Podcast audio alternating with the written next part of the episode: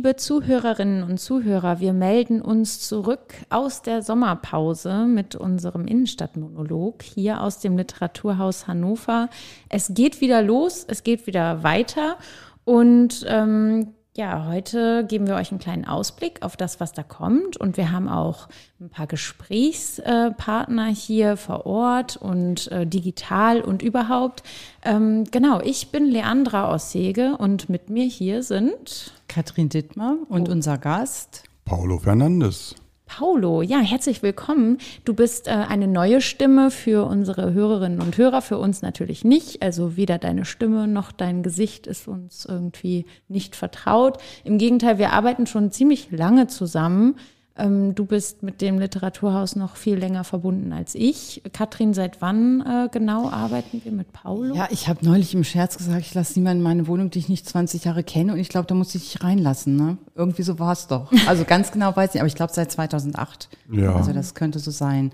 Das war der Beginn unserer Internetpräsenz und da sind wir Gott sei Dank, nein, Eckhard Liss sei Dank, nämlich durch dessen Tipp auf ähm, eure Agentur gekommen. Genau, also Paulo und André, seinen Kompagnon, betreuen äh, seit äh, damals eben unseren ähm, Internetauftritt und ähm, da habt ihr auch in den letzten Jahren äh, uns äh, zugute kommen lassen, sozusagen auch einige Neuerungen und wir sind immer up to date. Ähm, Paulo, die Zusammenarbeit mit so kleineren Kulturinstitutionen wie uns ähm, bedeutet das eigentlich für, ja, für diejenigen, die da die Webpräsenz gestalten, nochmal eine besondere ja, Herausforderung oder sind das besondere Ansprüche, die sich da stellen? Ja, hallo nochmal auch von meiner Seite und vielen Dank für die Einladung. Ähm, ja, äh, Katrin, erstmal zu deiner Frage. Ich musste auch lange klingeln und irgendwann hast du die ja noch gehört und dann durfte ich auch zu dir rein. Das ist toll, vielen Dank.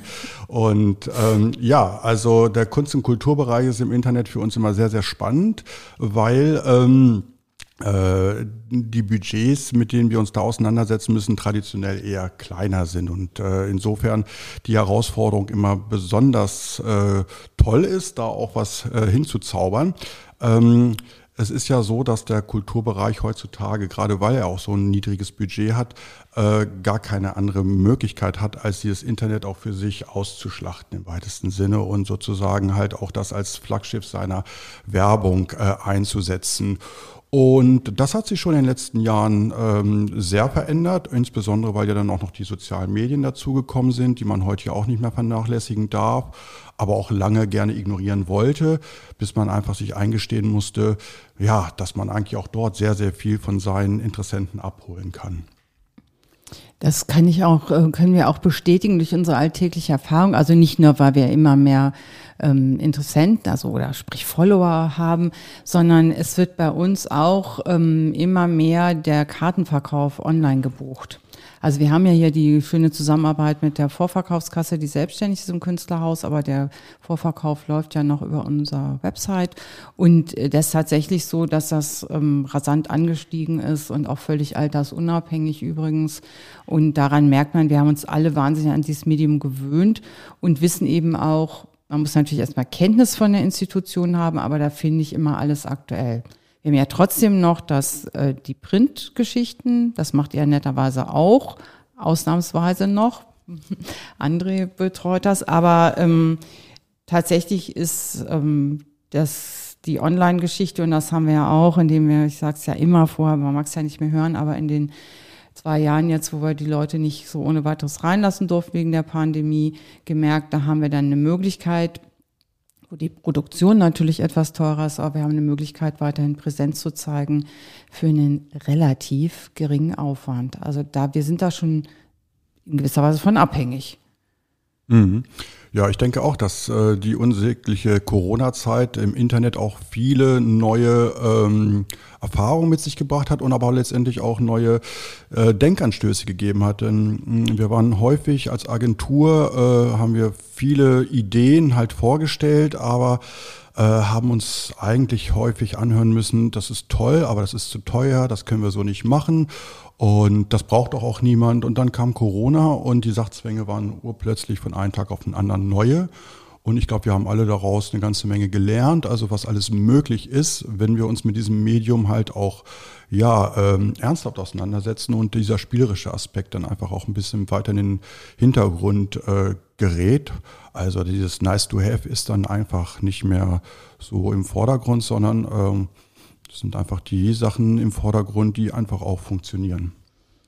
Ohne das jetzt problematisieren zu wollen, würde ich sagen, es ist natürlich schon so, je mehr Felder man hat, die man bespielt, desto mehr Zeit braucht man dafür auch. Und so die mhm. Vorstellung, ich nehme mein Smartphone und gehe mal kurz um die Ecke und dann erledige ich dabei eben noch die Posts auf Social Media, funktioniert auch nicht. Man muss sich die Zeit dafür auch schon nehmen, da vielleicht so ein bisschen Stil entwickeln. Aber das ist halt möglich. Und wenn es dann läuft, ähm, ist es auch einfach klasse, dass es die Möglichkeiten gibt. Ja, und gerade in so einer Phase wie jetzt eben in den letzten zwei Jahren, wenn ähm, da einige ähm, ja, neue Wege beschritten werden, ähm, war das für uns natürlich auch immer irgendwie total ähm, hilfreich, dass wir da so, ein, so eine Agentur wie euch im Rücken hatten, die uns da auch immer mit Know-how zur Seite stand, weil ähm, ich meine, wir machen hier Kulturarbeit und äh, haben jetzt niemanden hier als IT-Fachfrau oder Fachmann noch mit Viel, im Büro sitzen. Deswegen. Viele, die uns kennen, wissen es ja, aber im Moment sind wir wieder zu zweit, Leander. Wir kriegen bald eine neue Kollegin. Ja, die dann, lernt ihr dann nächstes Mal kennen. Richtig, stellen wir dann auch freudig vor. Aber es ist ja tatsächlich so, dass wir hier, wie zum Beispiel auch mit der Technik, im ersten Podcast hat Daniel, der hier wieder diesmal still sitzt und aufnimmt, ja auch ein paar Takte gesagt.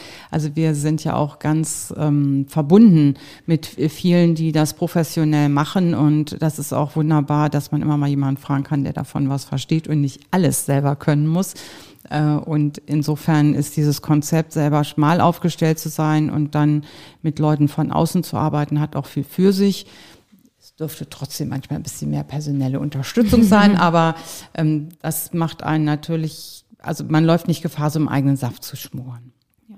Und besonders schön ist es dann natürlich auch, wenn man mit Menschen zusammenarbeitet, die sozusagen auch jenseits ähm, des ähm, beruflichen Kontext auch Verbindungen haben zu Kunst und Kultur, wie jetzt zum Beispiel auch in deinem Fall, Paulo. Ja, das Geheimnis ist nämlich von wegen, ich musste lange klingeln und so. Es ist ja gar nicht so, dass wir leider die, wir haben leider gar nicht die Zeit, uns ständig gegenseitig dann auch noch zu besuchen. Aber Paulo hat mir was äh, vorbeigebracht. Und zwar ein Bild. Ich war auf einer Ausstellung von Fotografien von dir und das hat mir so gut gefallen, dass ich dann auch gleich für einen durchaus bezahlbaren Preis, sage ich mal, ein, ähm, das ist so ein bisschen der Werbeblock jetzt doch hier so für ja. dich, Paul, merke ich. Ne? Erst loben wir die Agentur jetzt nicht, ja. aber nein, es ist ganz interessant, weil du eine besondere Form von Fotografie machst, die nämlich, glaube ich, vielen auch noch nicht als professionelle Form der Fotografie im, ähm, bekannt ist und vielleicht magst du dazu was sagen. Was für eine Fotografie ist das, die du da machst? Ja, also mein Fable ist seit äh, geraumer Zeit, ich würde sagen seit ungefähr zwölf Jahren, die äh, Smartphone-Fotografie. Ähm, ich habe selber so während meiner Schulzeit schon meine ersten Fotografieerfahrungen gesammelt und habe dann irgendwann tatsächlich die Leidenschaft daran so ein bisschen ist erloschen, weil es wurde mir alles zu äh, aufwendig, was man so alles so mit sich schleppen musste und ähm, die Form der Spontanität ist dabei sehr, sehr verloren gegangen. Und durch die Smartphone-Fotografie habe ich äh, sie wiederbeleben können, ähm, weil mich hat das Niederschwellige sehr, sehr angesprochen. Es war so ein bisschen so der Befreiungsschlag, dass man eigentlich sein komplettes Fotostudio in der Hosentasche mitnehmen konnte und dementsprechend äh, man gar nicht so auf Motivsuche gehen musste, sondern die Motive eigentlich äh, einem zugelaufen sind. Und ähm, das äh, war sozusagen halt äh, für mich dann auch äh, so der nächste Schritt, mich dann auch in diesem Medium zu vernetzen und habe dann sehr viel auch äh, von anderen Smartphone-Fotografen lernen dürfen und äh, habe so meine Skills, wie man halt so schön sagt, äh, immer weiter ausbauen können und habe dann äh, irgendwann dann auch mal den Schritt in die Öffentlichkeit gewagt und habe jetzt ähm, zwei Ausstellungen relativ erfolgreich auch schon hinter mir und plane jetzt im Herbst meine dritte, wo ich sozusagen halt Werke aus dem Bereich der Smartphone-Fotografie vorstellen möchte. Ja, halt sagen wir auch gleich noch für die, die es interessiert und hier nicht sonst wo nicht in Australien sitzen, aber vielleicht ähm, hinwollen. Man kann das natürlich auch online angucken, aber erst nochmal sozusagen für Menschen wie mich, als ich gehört habe, äh, Smartphone-Fotografie, habe ich gedacht, ja, mache ich doch auch. Mache immer zu so Bilder von meinen Katzen zum Beispiel. Oder weiß ich was von dem tollen Blumenstrauß, den ich zum Geburtstag bekommen habe und schicke den das Bild meiner Schwester nach München und sage, hier, guck mal, ich habe diesen tollen Blumenstrauß gekriegt. Also Smartphone-Fotografie klingt ja erstmal oder Leandra so wie, ja, ich drücke auf, auf die Kamera. Was, was unterscheidet das denn oder was assoziierst du dabei? Ich jetzt? Man kannst was sagen. ja, ja ich kann, ich, oh, ich darf was sagen. das, äh, ähm, nee, also tatsächlich ist es, äh, ist es ja so, dass ähm, ich glaube, das kommt ja auch durch diese ganze Social Media Kultur, Instagram und so weiter, ähm, vermittelt das ja auch so ein bisschen, ähm, dass jeder und jede eigentlich quasi Fotografin ist. Also alle halten immer alles irgendwie auf Bildern fest. Es gibt dann irgendwie Filter, die man da drauf pappt und dann hat man irgendwie ein hübsches Foto gepostet. Aber wenn man sich deine Bilder anschaut, äh, denke ich, können vielleicht auch Laien, Laieninnen sehen, ähm, dass da mehr Arbeit dahinter steckt. Und ähm, ich meine, allein die Tatsache, dass du jetzt auch schon Ausstellungen gestalten konntest und ich glaube sogar auch schon ausgezeichnet wurdest mhm. für deine Fotografie, zeigt ja auch, dass es da, ähm, dass sich die Wahrnehmung da auch ein bisschen ähm, ändert und dass das auch ja, ein gewisses Standing inzwischen hat, oder? Also, wie ist da so der, der Fotokunst? Ja, sozusagen. genau. Also, dass das auch mhm. anders, ja, wirklich auch honoriert wird oder wahrgenommen wird. Mhm. Es ist in der Tat eine relativ äh, junge äh, Fotoform. Und ähm, sie wird mittlerweile halt auch dadurch populärer, dass sich halt auch namhafte Fotografen sich damit auch gezielt auseinandersetzen, die halt vorher äh, die schon sich ihre Lorbeeren in der normalen digitalen Fotografie oder in der konventionellen Fotografie ähm, erarbeitet haben. Aber natürlich jetzt auch die Vorzüge sehen halt, wie man halt mit so einem Smartphone halt auch auf Motive äh, aus sein kann, die nicht funktionieren würden, wenn halt ein Fotoapparat äh, sichtbar wäre. Ja, und ähm, das kann sehr äh, häufig halt auch der Fall sein, wenn man halt unter Menschen ist, äh, dass man sozusagen halt auch äh, Bilder äh, fixieren kann, die halt äh, nicht halt diesen gestellten ähm, äh, Aspekt haben. Ähm, wenngleich also mein Faible eher für die Landschaften äh, entstanden ist und da äh, versuche ich quasi halt die Fotografie so zu verstehen, dass ich halt auch die ähm, Gegebenheiten vor Orten mit einbeziehen. Insbesondere halt, äh, wenn beispielsweise ähm, in, der, in der Herbstzeit halt äh, es häufig nebelig ist, dann kann man das sozusagen als ganz äh, spannendes ähm, Element in seinen Fotografien mit einbauen. Und ähm, es macht letztendlich halt die Improvisation so spannend, weil ich weiß eigentlich nie so richtig, was hinterher bei rauskommt. Das heißt nicht, dass ich äh, keinen Plan habe, aber es das heißt schon, dass man halt quasi mit den Gegebenheiten umgehen muss. Und ähm, dass das Ganze halt so populär geworden ist, das finde ich als durchaus interessant, weil ähm, grundsätzlich finde ich es ja auch äh, sehr sympathisch, wenn etwas niederschwellig ist und äh, sich das erstmal jeder sich zutrauen kann und merkt, ähm, naja, da ist noch viel Luft nach oben. Mhm. Und äh, so habe ich letztendlich auch angefangen. Du hast ja, ich kenne ja äh, etliche deiner Bilder, bearbeitest die ja auch äh, zum Teil. Also einige wirken so, wie du es eben beschrieben hast, dass dir gelungen ist, eine besonders ähm, äh, gute oder besonders starken Eindruck einer äh, auch Atmosphäre zu haben, also zum Beispiel einer Wetteratmosphäre, also nicht nur Landschaft, als weiß jetzt jeder, der sich mit Abbildung auseinandersetzt und Fotografie heißt nach wie vor nicht, un, nicht umsonst Fotografie, also Lichtbild. Das hängt ja auch stark vom Licht ab. Daran ändert sich ja nicht so viel. Aber du hast ja auch Bilder, die du überarbeitest, äh, farblich oder Spiegelungen einpflichst, die aber, wie ich selber sagen darf, jetzt nicht irgendwie wenn plötzlich die Allee rosa ist, ist das halt auch nicht kitschig, sondern das ist ein Verfremdungseffekt, wo ein, du fotografierst ja viel in der Umgebung, ein doch recht vertrauter Landschaftstypus ein sehr anders anschaut. Mhm. Also ich habe dadurch so ein bisschen, das hat mich auch fasziniert, gedacht, ach guck mal, der Anna-Teich. Ne? Mhm. Und ich wäre sonst nicht auf die Idee gekommen, mir ein Foto vom Anna-Teich hier ähm, ins Zimmer zu hängen. Aber diese, dieser eigene Blick darauf, den du da hast oder den andere, die eben damit fotografieren, dann auch haben, lässt sich durch das, du hattest das gesagt, du hast dein Studio dann in der Hosentasche, mhm. dann eben auch entsprechend gestalten. Ja, ich glaube, das ist ein bisschen auch Ergebnis aus äh, dem Lockdown, als ich wirklich dann halt auch in meinem Wohngebiet äh, äh, mich zurechtfinden musste, neu zurechtfinden musste. Und ähm, ja, dann sozusagen halt äh, meine ja, meine, meine Wünsche und Gedanken da auch äh, versucht habe, in dieses Bild mit reinzulegen. Und das äh, war natürlich halt auch so ein bisschen die, der Wunsch, äh, äh, auszubrechen aus diesem, ja, aus diesem kleinen Raum. Und ähm, viele Verfremdungen resultieren daraus, äh, dass ich sozusagen halt mit dieser neuen Bildwelt halt sozusagen meine Gedankenwelt äh, wieder ja, einholen möchte. Also das ähm, wer jetzt da ganz neugierig geworden ist. Ich finde, das äh, klingt ja alles so ähm, total spannend und, und man möchte irgendwie wissen, wie sieht das dann am Ende aus. Das ist ja bei Fotografie nicht ganz unwichtig, wenn wir darüber jetzt sprechen.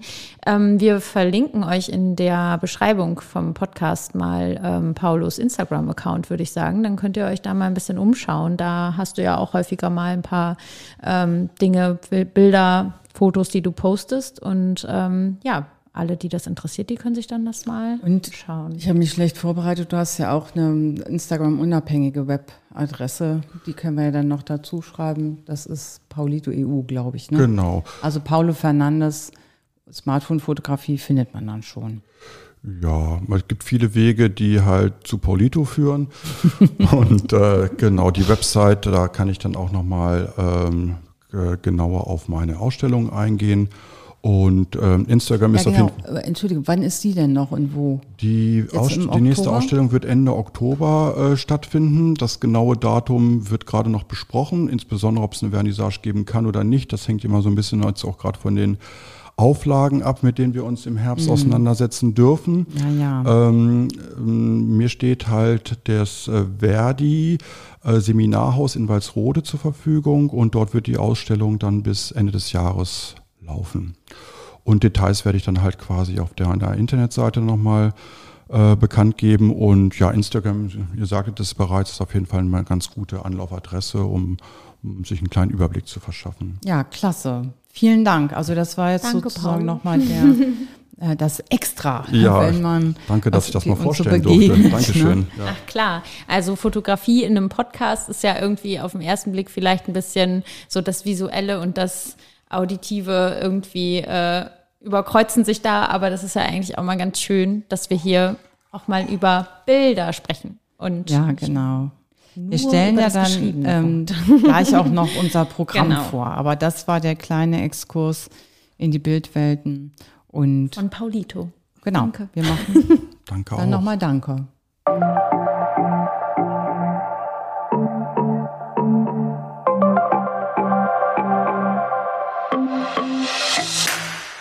Ja, nachdem wir dann jetzt so ein bisschen im Digitalen unterwegs waren, ähm, mit Digitalexperte Paulo Fernandes, wie es heute immer so schön heißt, ähm, kommen wir doch jetzt mal wieder so zum ganz analogen, nämlich zu unserem, ähm, unserem Programm, was uns nach der Sommerpause jetzt erwartet.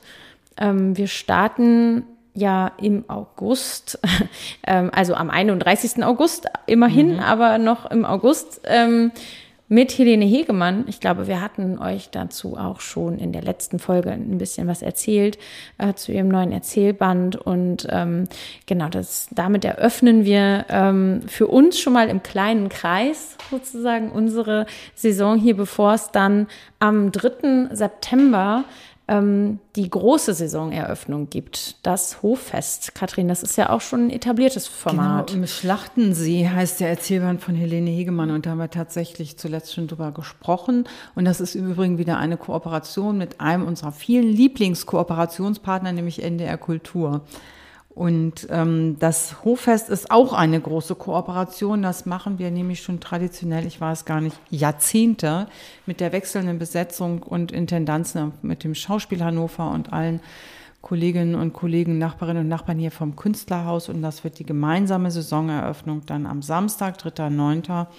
Und wir haben uns da ganz spezielle Gäste ja. eingeladen. Also gemeinsam mit dem ähm, Bödecker-Kreis äh, hier im Haus ähm, haben wir so ein bisschen uns so einen kleinen eigenen Schwerpunkt überlegt ähm, für, für das diesjährige Hoffest. Und zwar widmen wir uns so ein bisschen dem Motto Das Tier und wir. Ähm, nachmittags geht's los mit einem kleinen Programm für Kinder eben, was der Friedrich-Bödecker-Kreis auf die Beine stellt mit der Autorin Nina Vega, die aus die sagenhafte Saubande liest und so ein bisschen ähm, sagenhaft, aber auch so ein bisschen schweinisch wird es tatsächlich. Ähm, und zwar kommt nämlich das Schwein Max auch ähm, mit ins Haus. Ähm, ja, wir sind schon ganz gespannt. Ja, das ist das erste Mal, glaube ich, dass hier ein echtes die Schwein. Bringt, die bringt, glaube ich, auch ihre Pudel mit. Ja, vielleicht bringt sie auch aber ihre auch das Pudel Schwein. Mit, aber auch das Schwein. Also es wird auf jeden Fall tierisch. Ähm, und äh, Nachmittag, genau, das ist am Nachmittag, einmal um 15 Uhr und einmal um 16.30 Uhr. Das ist für kleine und große Kinder. Genau, also, wie man immer so sagt, von 0 bis 99. Genau, so. richtig. Mhm. Und ähm, ab 18 Uhr ist dann äh, Thomas Gseller bei uns auf der Bühne, ähm, der auch sich in seiner Lyrik unter anderem schon mit Viechern auseinandergesetzt ja, man kennt äh, Thomas Gseller ja als, ähm, als ziemlich satirischen Dichter und Titanic-Autor und ähm, macht ja schon lange Gedichte, ganz in bösen Kolumnen, auch Berufsgedichte zum Beispiel, wo er oft dann empörte Zuschriften bekommt, die aber sehr amüsant sind, wenn man den Beruf nicht selber ausübt. aber er hat auch eine ganze Reihe Tiergedichte und hat auch diesen Band von Viechern und Versen und das passte so wunderbar. Er war auch länger nicht mehr hier und man muss auch zu, dazu sagen, das Hoffest ist ja so ein bisschen bunter Rahmen und da ist viel Bewegung, die Leute kommen und hören mal rein und gehen wieder. Und das ist so klasse, dass Thomas, Thomas Xeller das auch akzeptabel findet, also dass er da nicht ja protestiert und sagt, ich bin der Lyriker, man hört mir nicht zu, ja. das will ich nicht, aber man bleibt dann einfach dabei, weil es so unterhaltsam und ja. schön böse ist. Genau, und der Eintritt, der Eintritt ist auch übrigens frei für alle, mhm. die das Hoffest noch nicht kennen. Also hier, es geht um 14 Uhr los und dann gibt es hier ganz viel zu entdecken. In unserem Haus, bei den Nachbarn und auch im Hof. Also, da gibt es auch Bewirtung und ähm, ich bin auch schön. gespannt, was die anderen wieder machen. Mal sehen, vielleicht machen wir auch noch ein bisschen Bücherberatung, je nachdem, was wir so schaffen. Auf jeden Fall aber Nina Weger und Thomas Xeller. Und Thomas Xeller. Und das Schwein Max. Und das Schwein Max. ja, das genau. sagt Oink oder so. und ähm, ja, vom Tierischen geht es dann aber wieder zurück auch zum, zum Menschlichen. Nicht zu sagen allzu menschlich, zum allzu menschlich. mal wieder Ja, wir haben äh, eine weitere Veranstaltung aus unserer Resonanzenreihe im Programm. Ähm, da geht's dieses Mal um Geschwister, also ähm, Brüderchen und Schwesterchen sozusagen. Ähm, und zwar die sämtlichen Spielarten von ähm, Geschwisterbeziehungen, die ja mal mehr oder mal weniger rosig sein können. Wir haben Miko Sophie Kümel zu Gast, ähm, die nach ihrem Debütroman Kintsugi jetzt ihren zweiten Roman vorgelegt hat, Triskele. Da geht es eben um drei sehr unterschiedliche Schwestern, die eben nach dem Tod der Mutter ähm, ja wieder so ein bisschen miteinander zurechtkommen müssen, zwangsläufig. Und äh, Miko Sophie Kümel kommt ins Gespräch mit Cordula Zibel. Cordula Zibel äh, arbeitet mit ihrer Schwester zusammen äh, und macht, äh, bietet Geschwisterberatung und Coaching. Also ja, das ist nämlich, glaube ich, schon noch relativ neu. Wir haben zwar auch vor Jahr und Tag mal Susan Sitzler zu, ähm, zu Gast gehabt. Da ging es noch mehr um das Thema Eltern und Kinder. Die hat aber auch ein Buch über Geschwister, ein sehr lesenswertes veröffentlicht. Und ich glaube, man kommt immer mehr dazu, auch, um, dass es ins Bewusstsein rückt, dass Geschwisterbeziehungen auch einen großen Einfluss in der Kindheit schon auf einen haben können. Und das ist ja in vielen Fällen auch die längste Beziehung ja. des Lebens, die man hat oder ja. nicht hat. Also ein ganz interessantes Thema, was wir zusammen wieder mit ähm, Martina Sullner und Jutta Rinas ausgewählt haben. Die Reihe Resonanzen Geschwister, dann gleich am 8.9. Genau. Sicherlich auch für Menschen wie mich, die ähm, keine Geschwister haben, äh, trotzdem interessant. Denn das ist ja auch noch eine Frage. Ne? Wie ist es denn eigentlich, wenn man keine Geschwister hat? Ja, die, das kann ich gleich mal sagen. Also Einzelkinder hatten ja immer so einen schlechten Ruf und die Geschwisterforschung zeigt, da brauchen die gar nicht Angst zu haben. Also Einzelkind zu sein, äh, macht nicht zwangsläufig zum Egoisten. Das schaffen Geschwister auch. Ich wollte gerade sagen, es gibt sicherlich auch egoistische Geschwister. Es gibt nichts, was es nicht gibt. ähm, ja, das ist so ein, so ein ja, ganz ähm, zeitloses Thema sozusagen und ähm, irgendwie auch zeitlos und irgendwie aber auch äh, literaturhistorisch geht es dann weiter am 13.09. Äh, mit einer weiteren Veranstaltung aus dem Kosmos von Thomas Mann. Diesmal geht es mit Thomas Mann ähm, ins Exil nach Amerika. Und Heide Ziegler ist ähm, emeritierte Professorin für amerikanische Literatur und äh, Expertin auf dem Gebiet. Und die nimmt uns so ein bisschen mit in ähm, die Zeit Thomas Manns im Exil und beleuchtet auch so ein bisschen das Verhältnis, das er zu seinen amerikanischen Übersetzern hatte, was ja auch irgendwie so ein ganz sehr sehr interessant. Und wir hatten ja einen prima Auftakt jetzt endlich wieder mit Live und in Farbe mit Hans Wiskirchen selber hier. Und Christiane Ostermeier hat gelesen aus dem Briefwechsel der Brüder. Und jetzt ein weiterer wirklich auch für Nicht-Mann-Fans, Adepten und Kenner interessanter Aspekt, weil das Thema Exil und wenn man gerade mit Sprache arbeitet, wie Autorinnen und Autoren, was das hieß und heißt, ein Thema, was ja uns leider nicht verlässt. Hier sind wir dann schon in den USA gelandet und das machen wir dann eigentlich da, so weiter. Da geht es nicht um, da bleiben wir einfach. Es geht nicht um Exil. Im Gegenteil, wir haben einen tollen US-amerikanischen Autor zu Gast oder werden wir zu Gast haben, nämlich Armor Towels. Ja, Armor Towels hat ähm, so eine richtige Road Novel eigentlich äh, geschrieben, kann man sagen. Und zwar ähm, reisen da so vier äh, Jungs, junge Männer auf der ersten Autobahn Amerikas in den äh, 50er Jahren einmal quer durchs Land. Die haben alle so ein bisschen was auf dem Kerbholz, wie man so schön sagt. Also ähm, das ist jetzt keine ähm, vergnügliche Urlaubsreise, sondern ähm, da geht's schon hoch her. Aber ich glaube ähm, trotzdem unterhaltsam und humorvoll. Mhm. Amor Towles hat da mit einem Gentleman in Moskau ähm, einen ziemlich großen Publikumserfolg gehabt. Wir freuen uns, dass er jetzt mit seinem neuen Roman ähm, zu uns kommt. Und er wird auch nicht alleine ähm, auf der Bühne sein, sondern ähm, Margarete von Schwarzkopf wird moderieren. Ja, das ist super, dass Margarete zugesagt hat. Werden sie auch schon als Autorin zu Gast. Aber sie ist auch eine ganz tolle Moderatorin. Und das Wunderbare ist, die ist eben auch ähm, in beiden Sprachen, Deutsch und Englisch, so und auch amerikanisch und englisch so unterwegs und vertraut, dass sie das wieder für uns macht, dass sie auch immer so eine kleine zusammenfassende Übersetzung von dem, was Amor Towels macht. Also auch Leute, die ihr Schulenglisch vergessen hatten oder ganz andere Sprachen gelernt haben oder gar nichts anderes äh, sagen, Mensch, kann gar nichts anderes außer meiner eigenen. Äh, keine Angst, einfach kommen, weil das wird äh, schon immer vermittelt. Genau. Und, und Rainer Frank ja, ist äh, genau, auch mit dabei. Ähm, ja, der ja auch, also ich denke, unserem äh, Literaturhauspublikum sehr bekannt ist inzwischen, der Schauspieler Rainer Frank, ähm, der ja auch lange Jahre hier am Ensemble war, im Schauspiel mhm. äh, in Hannover, der liest aus dem Deutschen. Genau, und der, der hat übrigens gerade ein super Projekt auf dem Hermannshof gemacht mit anderen zusammen, die Shakespeare von Ferguson. Ja, richtig. Also den erlebt man auch hier im, im Umfeld und das wird sicherlich ein sehr interessanter Abend. Dann geht es gleich bei uns so weiter mit, dann reden wir wieder Klartext. genau. Mit der Sachbuchreihe, die die Stiftung Niedersachsen dankenswerterweise auch weiterhin fördert, ähm, mit Ulrike Herrmann. Ulrike ja. Herrmann ist ähm, bei der Taz Genau, Ulrike Herrmann ist bei der Taz ist ähm, viel auch auf Podien unterwegs und ähm, in, in Talkshows immer, wenn es auch so um ökonomische Themen geht. Und äh, sie beschwört jetzt das Ende des Kapitalismus oder zumindest ähm, hat sie äh, so ihr, ähm, ihr Buch, ihr neues genannt. Äh, da sind wir hellhörig geworden und haben uns gefragt, wie soll das denn gehen? Ja, ich als alte Politikwissenschaftlerin habe natürlich gleich gedacht, hm, das habe ich doch auch vor 30 Jahren schon mal gehört, mit dem Verlangen nach dem Ende des Kapitalismus. Aber hier geht es tatsächlich um einen ganz aktuellen, ähm, hochinteressanten Aspekt, äh, wo man sich immer auch gleich an die eigene Nase fassen kann, sozusagen, nämlich, ähm, dass Ulrike Herrmann ähm, etwas zu der These sagt, grünes Schrumpfen. Ja, genau. Also was bedeutet das eigentlich nachhaltig zu leben und können wir, ähm, das wird ja jetzt auch viel debattiert, wir haben ja die Energiekrise äh, vor uns oder die läuft schon durch den schrecklichen Krieg in der Ukraine.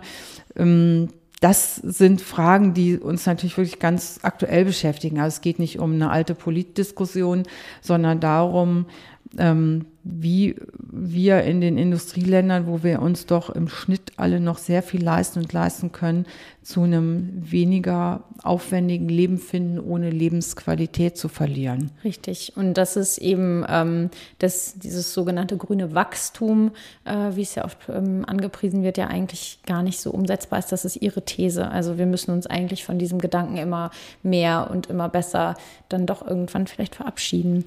Ähm, daher dann das Ende des Kapitalismus, weil der ja eben auf immer mehr Markt und immer mehr Umsatz setzen muss. Ja. Gut, ein weites Feld. Wir werden darüber was erfahren. also ich finde das sehr spannend. Auf jeden Fall.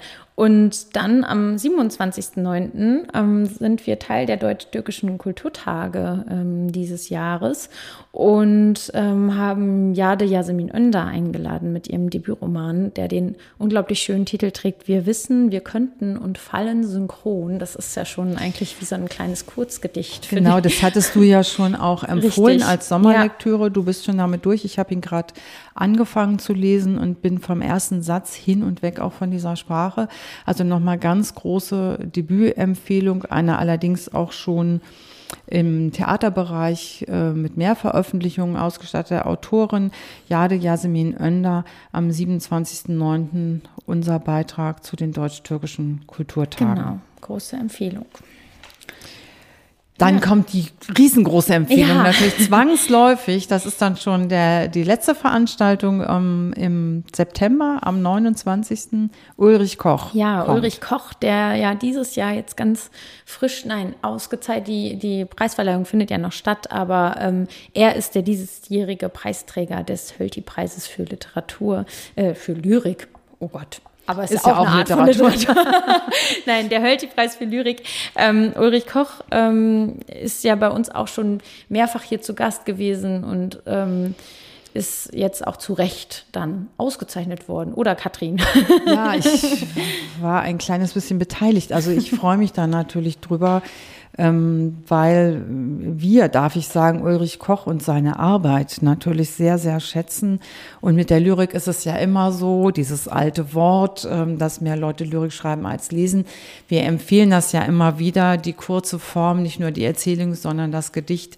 Das kann man sich ruhig so eins am Tag oder vielleicht zumindest in der Woche immer mal so mit in den Tag nehmen ähm, und es auf sich wirken lassen. Und Ulrich Koch ist wirklich ein Meisterpoet, der aber nicht so populär und bekannt ist und es lohnt sich unbedingt, den zu entdecken. Ich finde schon äh, seine Gedichtbuchtitel ähm, genial, also selbst in hoher Auflösung. Das klingt auch schon gut. Man denkt sofort an Selfie und dann, hm. aber noch äh, schöner finde ich den ähm, Titel von der Veröffentlichung 2021. Dies ist nur ein Auszug aus einem viel kürzeren Text. Ja. Das jeder, ja, der mal textet, also schon äh, schön und das wird Michael Braun einmal mehr für uns äh, machen, das Gespräch mit Ulrich Koch zu führen. Genau. Michael Braun ist ja doch ein großer Lyrikexperte. Und als solcher ist er ja auch, das dürfen wir, glaube ich, hier auch verraten an dieser Stelle, Teil der Jury, mhm. die ähm, den oder die Preisträgerin ähm, des Hölti-Preises mit auswählt. Kathrin, du hast es ja gerade schon angedeutet, ein bisschen äh, nicht ganz unbeteiligt äh, warst ja. du auch an der Entscheidung. Du bist nämlich auch äh, Teil der Jury. Ähm, und unter anderem ein weiteres Mitglied der Jury ist ähm, der von mir vorhin schon angekündigte, erwähnte Michael Krüger, ähm, der ja nicht nur lange Jahre Verleger war beim Hansa Verlag, sondern auch selbst ähm, Autor ist. Und ähm, genau, Michael Krüger tritt jetzt auch noch in andere Formen in ja. Erscheinung in einem kleinen Film, nämlich, der hier, was heißt klein, ein, eine Dokumentation ein über ja. ihn, der hier im ähm, Kino bei uns im Künstlerhaus auch im September im Programm sein wird. Und Katrin, du hattest ähm, die Gelegenheit, mit Michael Krüger dazu ins Gespräch zu kommen. Richtig, also um das noch zu vervollständigen, weil ich es immer so schwierig finde, auch wenn das vielleicht gar nicht so ähm, wichtig für alle ist. Also diese Jury für den Hölti-Preis, den die Stadt und die Sparkasse Hannover gemeinsam äh, vergeben, die setzt sich aus Martin Rektor, Cornelia Jentsch, Michael Braun, Michael Krüger und mir zusammen. Und das ist für mich natürlich auch eine große Ehre. Einmal, dass die Stadt mich da schon mehrfach berufen hat. Das freut mich total, äh, dass ich mich da einbringen darf. Aber natürlich auch mit solchen renommierten, tollen ähm, Kennern von Literatur und Kennerinnen und Lyrik zusammenzusitzen. Und wie gesagt, Michael Krüger ist einer davon. Er ist ja selber Autor und Dichter und Frank Wirke hat über ihn einen Film gemacht. Und ich habe mit ihm dazu ein Gespräch geführt. Genau, dann hören wir da doch jetzt einfach mal rein, würde ich sagen. Ja, lieber Michael, ich freue mich, dass du Zeit hast, dass wir hier doch zumindest kurz über den Film sprechen können, der bald hier bei uns im Kino gezeigt wird, von Frank Wirke, Verabredung mit einem Dichter. Hast du den Film eigentlich selber schon gesehen? Nein. Ich habe zwar eine Kassette hier, äh, aber ich dachte, wenn ich den angucke, äh, der ja zu teilen jedenfalls während meiner Krankheit äh, gedreht wurde, hatte ich immer Angst, wenn ich den angucke, muss ich unmittelbar danach sterben. Also ja. Also sozusagen, dass der Film das letzte Dokument ist und dann, äh, dann kann man die Augen zumachen und sich einen Platz auf dem Friedhof äh, suchen. Und das wollte ich irgendwie vermeiden. Deshalb, ich habe am Anfang mal reingeguckt, äh, um zu sehen, ich das tatsächlich bin oder ob derjenige, der gezeigt wird, äh, irgendeine Ähnlichkeit mit mir hat. Und dann habe ich aber äh, aufgehört, weil ich dachte, das kann ich mir jetzt nicht antun. Ich stelle mir auch so vor, also ich durfte den Film schon sehen, ein Privileg. Das Kino hat mir eine Vorabschau, äh, einen internen Link geschickt ja. und ich habe mir den also gestern angeschaut. Finde ihn wirklich schön geworden und eindrucksvoll. Nun sehe ich dich ja auch sowieso immer von außen und für mich ist das ganz toll gelungen, ähm, da eine ja quasi Authentizität ähm, das ist natürlich ein schwieriges Wort in der Kunst und gerade in der filmischen Umsetzung zu einer Person zu machen. Aber das ist ja auch, man wird ja doch zum Objekt und insofern Subjekt, aber Objekt zur Figur eines Films, auch wenn es ein Dokumentarfilm ist. Hm. Insofern kann ich das gut nachvollziehen, dass man es vielleicht selber gar nicht so gern anschaut, weil man sich plötzlich so von außen gegenübertritt. Das stimmt. Da muss man dazu sagen, dass dieser Filmer, äh, Herr Wirke, ein unglaublich diskreter Mensch war. Äh, das sieht man vielleicht jetzt nicht in dem Film, wo, das Material zusammengeschnitten wurde. Aber äh, die Tat in, der, in der Wirklichkeit, wenn er kam und gedreht hat, äh, dann hat man ihn quasi gar nicht gesehen er ist, ist, ein so stiller, äh, poetischer, selber poetischer Mensch, äh, dass ich immer ganz verblüfft war, äh, wenn der da war und dann plötzlich war er wieder verschwunden.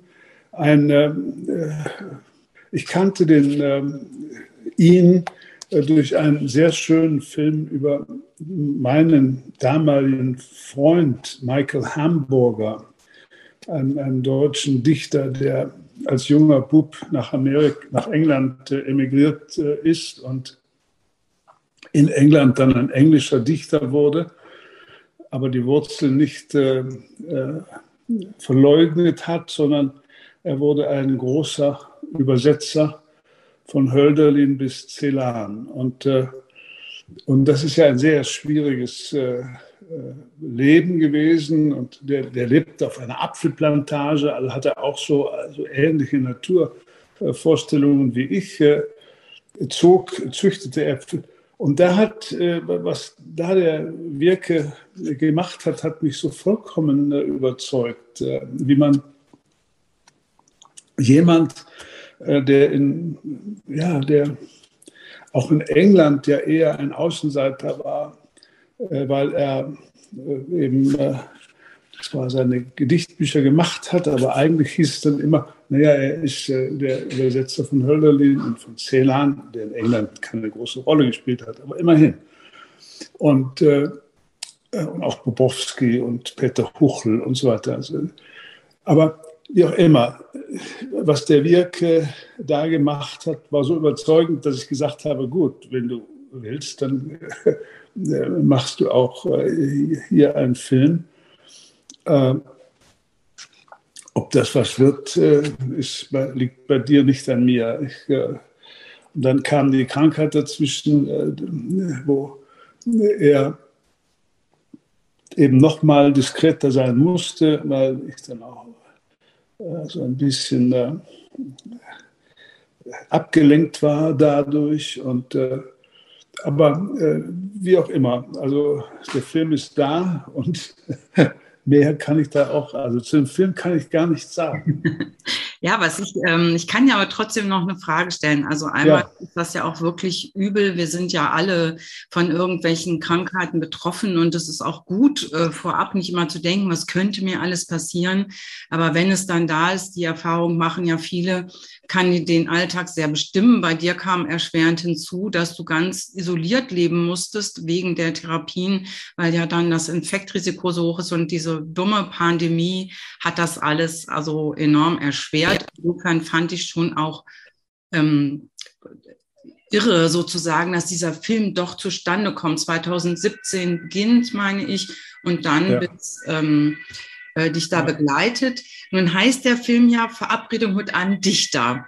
Und du bist natürlich vielen als Autor, als Dichter und Prosa-Autor bekannt, aber auch eben als großartiger Verleger, der viele Jahre die Verlagsszene, nicht nur den eigenen Verlag, den Hansa Verlag mit all seinen ganzen Unterverlagen, sage ich mal, oder ja. Mitverlagen geleitet hat, ähm, inhaltlich und finanziell, also ein Riesenpaket. Und ich finde besonders schön bei dem Film, es kommen immer Gedichte werden eingeblendet, du sprichst sie, man kann die also Auszüge mitlesen und es geht ganz viel um Bäume. Also das ist, glaube ich, so ein Aspekt, den viele vielleicht mit dir gar nicht erst assoziieren und das fand ich sehr bewegend, ähm, dass man mit der Lyrik und den Bäumen da so nah in Kontakt kommt. Mhm. Und anscheinend hast du immer Bäume, ob es der Blick aus ja. dem Verlagsfenster war oder bei dir, im, bei euch im Vorgarten, ja. die dich richtig begleiten. Ja, ja ich, ich, ich muss eine traurige Mitteilung machen. Äh, vor einer Woche, ich war Gott sei Dank nicht hier, ist ein Tornado über äh, äh, diesen Teil des Starnberger Sees äh, niedergegangen und hat sich genau dieses Grundstück gesucht und hat äh, drei der großen Lindenbäume und zwei der Buchen. Alle, alle fünf äh, äh, Bäume über, weit über 100 Jahre alt, die wir vor vier Wochen nochmal vollkommen gesichert hatten für einen Haufen Geld, damit das alles für, den, für die Herbststürme sicher ist, weil die so hoch sind, dass wenn sie umfallen würden, und auf das Haus fallen würden, das ist ja ein Holzhaus, wäre das Holzhaus für immer zerstört. Und das haben wir gemacht äh, und äh, sind äh, ein paar Tage in Urlaub gefahren. Genau in der Zeit geht hier ein, ein, ein, ein Tornado über dem Dorf, der also das ganze Dorf entlaubt hat gewissermaßen. Aber hier äh, im, äh, im, äh, in, dem, in diesem kleinen Geviert hier hat er die, die großen Bäume, die mich nun also über mehr als zwölf Jahre äh, begleitet haben, aber vor allen Dingen eben in den, in den, in den Zeiten der Krankheit äh, waren das, weil ich ja keinen Besuch empfangen durfte. Ich durfte ja nicht mal den, äh, den, den Briefträger direkt empfangen. So dass die Bäume waren, sozusagen, wenn ich morgens aus dem Haus getreten bin, standen da die Bäume, mit denen habe ich ähm, geredet. Nicht, weil das heute äh, üblich ist, dass man mit Bäumen redet und äh, den Bäumen eine Kommunikation unterstellt, die sozusagen ein sprachliches System äh, nachmacht, äh, sondern weil für mich das ganz natürlich war. Ich habe äh, mein ganzes Leben lang irgendwie immer äh, das große Glück gehabt, äh, mit Bäumen äh, zu leben. Ich habe hab die ganze Zeit, die ich im Verlag gearbeitet habe, stand vor meiner Nase äh, ein riesiger Bergahorn. Der stand äh, schräg gegenüber im Haus äh, einer der ukrainischen äh, Kirchengemeinde, einer Exilgeschichte aus den 20er Jahren, die da glücklicherweise ein Haus gekauft haben. Ähm, und äh, da jeden Tag habe ich darüber nachgedacht, wie ein solcher Organismus funktioniert. Denn wenn man das mal verstanden hat, kommt es einem auch nicht so schwierig vor, eine Gesellschaft zu verstehen wenn man sich überlegt, welche Massen an, äh, nicht nur an Wasser, sondern eben auch an Mineralien und anderen Stoffen jeden Tag aus, diesen, aus dem Kapillarsystem der Wurzeln da nach oben äh, gepumpt wird, um etwa 60.000 bis 70.000 Blätter zu versorgen, äh, damit die über äh, Photosynthese funktionieren. Äh, dann, dann versteht man plötzlich sehr viel, auch über, über große Systeme. Und ich habe ja oft äh, über diesen Baum äh, gesprochen, auch mit Biologen und so weiter, und habe immer versucht, für das Kinderbuchprogramm jemanden zu finden, der das gut erklären kann. Und sehr viele, sehr kluge Biologen haben gesagt, das ist so kompliziert, dass, äh, dass du kaum jemanden finden wirst, der das kann, der das wirklich klug kann. Die, die, die Hauptinformation, äh, die mir damals so eingeleuchtet hat, ist, wenn du alle kleinen Wurzelchen, alle, dieses Baumes da im Verlag, aber hier der Ulm genauso, nebeneinander legst, dann würde das eine Strecke von München bis nach Königsberg ergeben von einem einzigen Baum. Also kann man sich vorstellen, wie dieses Geflecht unter der Erde äh, wuchert und äh, wie es wuchern muss, um jeden Tag genügend Stoff zu kriegen, um das zu ernähren. Und äh, naja, lange Rede, kurzer Sinn, Bäume sind äh, faszinierend und äh, ich habe auch einen Apfelbaum äh, gepflanzt der im ersten Jahr äh, über 100 Äpfel hatte und im zweiten und dritten Jahr nicht einen einzigen.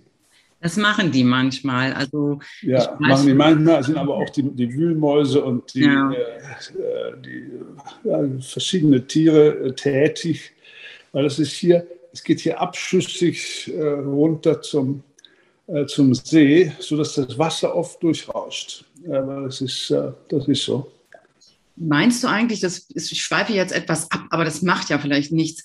Ähm, ich kannte mal einen Amerikaner, der mich immer ein bisschen verspottete und sobald ich zu dem in Kontakt kam, fragte der mich immer, have you hacked, hacked a tree today? Also der hielt das für etwas sehr Deutsches und über, überökologisches, täglich einen Baum zu umarmen. Ähm, jetzt erinnere ich mich an äh, ein Wort von Thomas Hürlimann, der gesagt hat, mal, ich glaube, in einem Artikel in der Zeit, was wahrscheinlich schrieb, dass die Schweizer eben doch Bergmenschen sind und die Deutschen Waldmenschen. Also das sind ja alles so ein bisschen alte Zuschreibungen. Aber du kennst ja so viele Texte, so viel Lyrik auch, ähm, wo oft ja Natur, Pflanzen vielleicht noch direkter zum Subjekt, zum Objekt des Textes werden. Würdest du sagen, dass das schon was Deutsches ist, diese Naturbetrachtung? Oder ist das Quatsch? Naja, ich habe äh, äh, mal ähm, äh, einige Jahre äh, Baumgedichte gesammelt, weil ich für die Insel einen Band machen wollte. Und habe etwa 1000 äh, Gedichte und äh, gesammelt und bin dann eben durch die Krankheit nicht mehr dazu gekommen und dann habe ich es aufgegeben äh, weil, weil irgendwann fängt man dann doch an, systematisch zu denken und nicht nur, äh, ob man 100 schöne Gedichte zusammenkriegt. Äh, das gibt es ja auch. Äh, aber ich dachte schon, äh, dass ich äh, mal versuche, über die Poesie der Völker herauszufinden, der Ölbaum in der spanischen Poesie eine andere Rolle spielt äh, als äh, bei uns die Eiche. Oder ob die Korkeiche im äh, Süden, ähm, was für eine Rolle die bei Machado spielt oder bei Lorca oder wo auch immer. Und Äh, und so habe ich, also äh, bin ich durch, durch, ganz Europa, in Amerika natürlich, äh, da gibt es in der ganzen, in dem ganzen Nature Poetry gibt es natürlich eine Menge von sehr interessanten äh, Gedichten, äh, sozusagen die, die Feier des Baumes. Das geht natürlich leicht äh, in die Mythologie über und, und dann hat das heute eben immer so ein Ogu mhm. als, sei, als sei das äh, irgendwie der Baum verbunden mit äh, den alten äh, Kräften der Natur. Das, das ist eher, ich sage mal, das ist alles in Ordnung, aber das ist so ernst jüngerisch gedacht und das ist auch alles gemacht. Ja? Mhm. Ernst Jünger hat sehr schön über Bäume geschrieben und, und, und, und jede Generation hat eben ihre Sachen. Und heute ist es so Mode geworden. Deshalb hat es mich dann auch irgendwann, äh, äh, war auch ein Grund, warum ich es dann zur Seite gelegt habe. Ich habe nur kürzlich eine von meinen Kisten hier, die hier überall stehen, die gelben Postkisten, äh, wo ich mal einen großen äh, Anteil gekauft habe, weil die so stabil sind, äh, habe ich mehrere Kisten voller Bücher äh, gefunden die nur mit Baumgedichten gefüllt waren. Also wenn jemand äh, das hört und sagt, ich möchte das vollenden, kann er das Material gerne haben. Super Angebot. Ähm, ja, Michael, wir können diesen Film, du hast gesagt, du hast ihn nicht selber angesehen, du willst ihn dir auch äh, nicht so gern ansehen. Ich kann ihn aber unbedingt empfehlen. Wie gesagt, ich durfte ihn ja sehen und ich finde besonders schön, dass man ähm, dich doch da als Dichter nochmal ganz nah kennenlernen darf. Also sofern man jemanden mit seinem äh, Werk, weil man dich mit dem Werk kennenlernt, natürlich auch mit vielen anderen Gedanken, philosophischen Überlegungen, Überlegungen auch zum Alter, zum, zu der Zeit nach dem Beruf, wo du ja aber doch enorm engagiert geblieben bist und das ähm, gemacht hat. Und was mich besonders, mir besonders im Gedächtnis geblieben ist, du sagst da einen Satz, also du, glaube ich, gerade in der Bayerischen Akademie, wie anstrengend das ist, diesen ganzen Leuten da gerecht zu werden und dass die so ein bisschen alle an einem zergeln. Und du sagst so ganz verblüfft, ich habe gedacht, alle sind wie ich und alle interessieren und interessieren sich für alles und dann bist du, glaube ich, ein bisschen zu höflich, um zu sagen, aber die interessieren sich überwiegend für sich selber. Du hast es, glaube ich, netter ausgedrückt, dass eben die sich vielleicht nur für die bildende Kunst und nur fürs Theater interessieren. Ähm, ich fand das aber so schön, weil diese, diese, auch wenn du sagst, du magst den Film nicht mehr anschauen, weil diese Frische, dieses Interesse, doch noch zu gucken, auf die anderen zu gucken, nicht auf sich selbst, auch in diesem Film eigentlich was ist, was man daraus mitnehmen kann. Mhm. Das hat mich einfach sehr gefreut. Ja, ich glaube schon, dass man äh, ähm, äh, die Schriftsteller unterscheiden kann in solche, die sozusagen ihr, ihr ganzes äh, Interesse nur auf das äh, Buch, auf das Projekt äh, der eigenen äh, Schreiberei konzentrieren und andere äh, die sich für die Welt interessieren, die also die Fähigkeit haben, dann äh, sich, wenn es um die Sache geht, um ein neues Gedicht, einen neuen Roman oder whatever, die, die dann umschalten können. Aber in so einer Akademie merkt man natürlich äh, sofort, dann ja viele Klassen und sehr viele unterschiedliche Te Temperamente.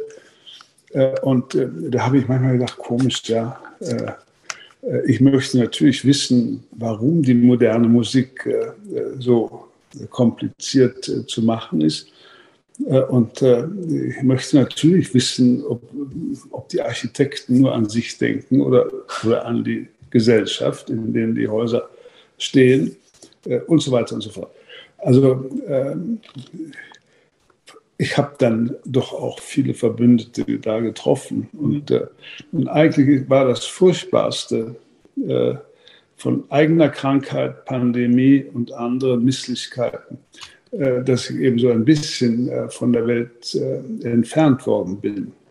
Und äh, ich freue mich so unendlich, wenn ich hoffentlich im Herbst wieder Museen angucken kann.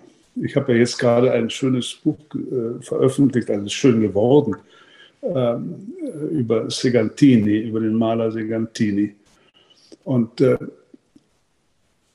äh, und das ist wunderbar besprochen worden äh, und auch mit vielen Vergleichen und so weiter. Und äh, ich saß hier und dachte, ich möchte mich ins Auto setzen und sofort ins Museum fahren, um, um das genauer äh, anzugucken, welche Vergleiche da zu ziehen sind. Und, aber ich hoffe, dass ich das im Herbst noch hinkriege, denn ich bin ja nicht mehr, äh, ich bin ja nicht mehr das, was man einen jungen Dichter nennt. Äh, äh, leider hat das Alter äh, auch ja. mir genagt. Es äh, macht nicht halt bei uns allen. Ähm, kann ich auch schon ein bisschen äh, sagen, äh, ohne zu kokettieren. Ähm, das ist aber für mich nochmal ein Stichwort. Also es hat jetzt leider, und das lag ganz an uns nicht, an dir nicht geklappt, dass du zum Filmstart bei uns, bei uns sein kannst. Wir haben das einfach durch die Sommerpause und verschiedene andere Umstände ein bisschen äh, spät ähm, gehört. Aber ich bin sicher, dass wir uns hier in Hannover wiedersehen, wenn du möchtest. Du hast ja nicht nur über diesen, den Maler jetzt veröffentlicht, sondern du veröffentlichst auch weiter eigene Prosa und Lyrik und es ja. gibt also viele Anlässe, ins Gespräch zu kommen. Und ich freue mich natürlich sehr, wir alle freuen uns sehr, wenn du auch wieder nach Hannover kommst. Und ähm, da gibt es dann auch äh, Möglichkeiten für die, die uns jetzt hören, dich dann auch live zu erleben und dann auch noch mehr über deine Lyrik, über deine Texte, auch die Prosatexte zu Also ich würde sehr gerne, im, äh, wenn du im Oktober, November irgendwann mal Zeit hast, äh, mir einen Termin äh, vorschlägst, weil, weil jetzt ist alles so schön blank noch. Und, ja, wir beeilen äh, Ja, und äh, nein, ich würde gerne eben, ich habe ein paar Sachen äh, gemacht, die und sitze auch gerade dran noch, die die ich auch gerne, äh, gerne zeigen würde. Ich habe verschiedene äh, Bände gerade in Arbeit, wo ich äh, mit bildenden Künstlern zusammengearbeitet habe. Und äh, kommt jetzt gerade wieder eins raus. Und das würde ich ganz gern mal zeigen auch. Mhm. Das ist, weil das sind ja kleine Auflagen, die man sonst nicht sieht. Und welche Probleme entstehen da? Früher gab es in der, in der französischen Literatur, war das selbstverständlich, dass die dass die Dichter mit den Malern zusammen ihre Bücher machten. Also von, von ähm, René Char bis Éluard. Jeder hat mit Braque und Picasso und so weiter, mit den besten Malern der Zeit äh, Bücher gemacht. Das ist heute komischerweise nicht mehr so üblich. Nein, wenn, wenn, dann kommt das in so kleinen Editionen. Wir kennen sowas von Silke ja. Schillermann, auch von Klaus Merz natürlich. Ja. Aber das ist für uns natürlich als Literaturhaus, dafür sind wir ja da, dass wir dann das mal zeigen, ja, was man sonst nicht überall sieht. Ja. Und das ist ja, das klingt sehr spannend. Möchte ich sehr gerne von dir erfahren. Okay. Gut. Bis, also ich könnte jetzt natürlich noch Stunden mit dir weiter plaudern, ich will dich auch nicht so lange beanspruchen. Ich freue mich, dass wir uns, das können die Zuhörerinnen und Hörer jetzt natürlich nicht wissen, wir sehen uns ja auch, wir schauen gegenseitig in unsere ja. Zimmer hier und ich winke mal rüber nach München und wünsche dir alles Gute und wir sehen uns bald in Hannover. Darauf freue ich soll mich. Ich, soll ich dir noch ein Bild zeigen von dem gestürzten Baum? Ja, zeig mir das. Weil es ist wirklich. Äh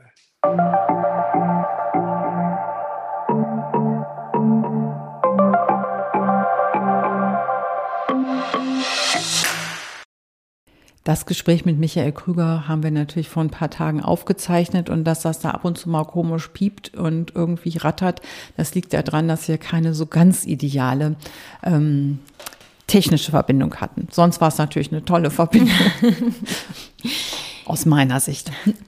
Ja, dann sind wir auch ähm, schon fast fast am Ende angekommen dieser ähm, Folge des Innenstadtmonologs.